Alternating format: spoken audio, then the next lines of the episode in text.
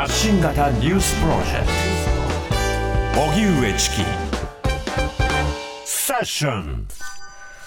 モロッコ地震死者2800人超え。発生後72時間経過。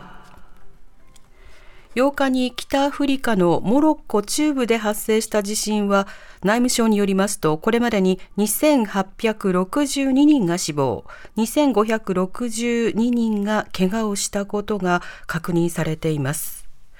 日本時間今日午前7時過ぎには生存率が大幅に下がるとされる72時間が経過。犠牲者の半数以上が確認されている震源地のハウズ県などの山岳地帯では道路の寸断などで村や集落が孤立していて救出活動が急がれています。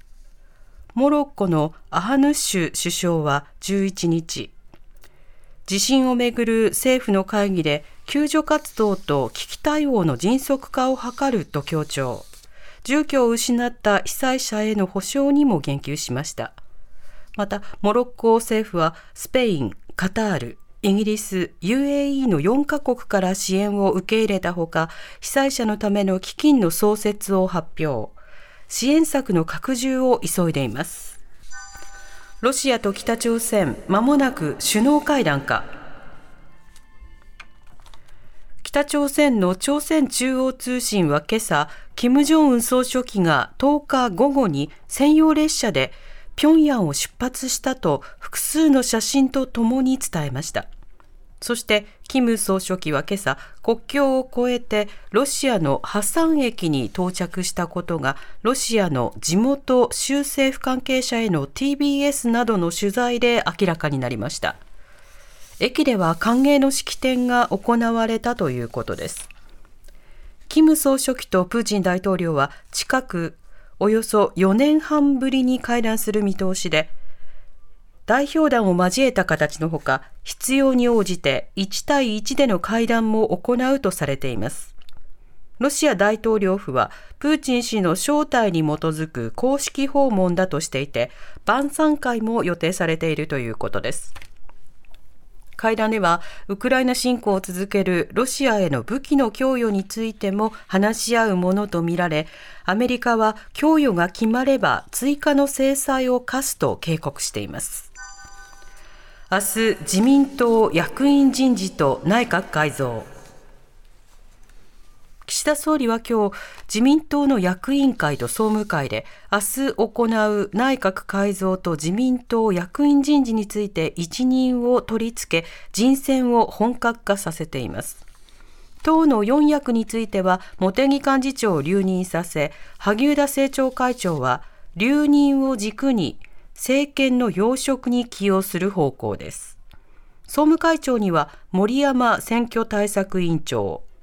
選対委員長には小渕優子組織運動本部長を起用する方向で最終調整しています。ただ、小渕氏は2014年に政治資金問題で経済産業大臣を辞任していて、ある自民党の幹部は、大臣になったら国会での追及を受ける。それよりはまず党の記者会見などで説明責任を果たした方が良いと述べました。損保ジャパンとビッグモーターへの立ち入り19日に始まる見通し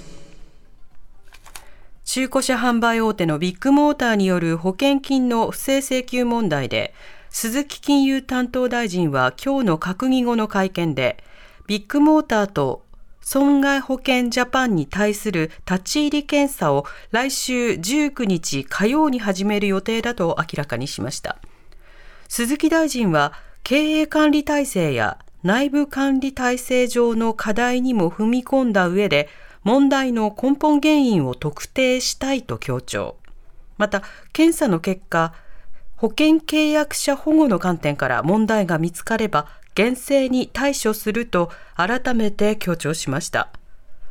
損保ジャパンをめぐっては、ビッグモーターによる不正の可能性を把握していながら、大手損保で唯一取引を再開するなど親密な関係が指摘されています。狛江市の強盗事件、指示役の4人を再逮捕。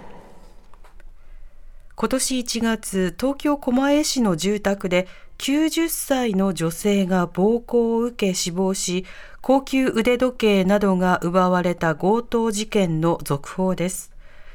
警視庁は今日、強盗殺人の疑いでフィリピンを拠点としていた特殊詐欺グループの4人、今村清人容疑者、渡辺裕樹容疑者、藤田俊也容疑者、小島智信容疑者を強盗殺人などの疑いで再逮捕しました。警視庁によりますと小島容疑者がリクルーター役として闇バイトを募集し今村容疑者が三橋を名乗り犯行車両の調達などを指示していたということです。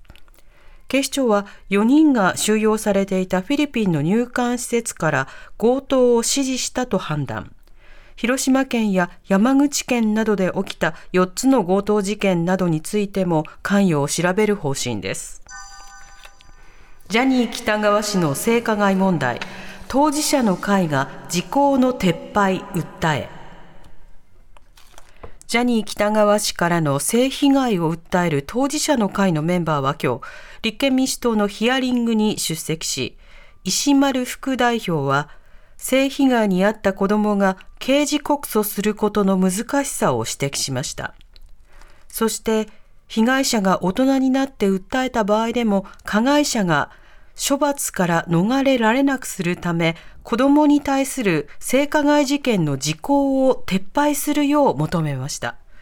当事者の会はこれまでジャニーズ事務所に対し性加害の実態を調査することや被害者に謝罪し被害回復のための措置を取ることなどを求めていて日弁連に人権救済を申し立てています。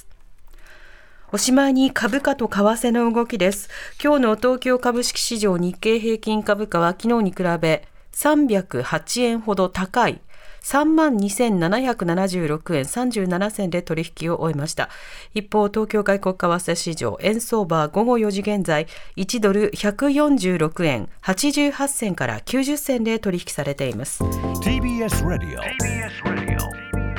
発信型ニュースプロジェクト Session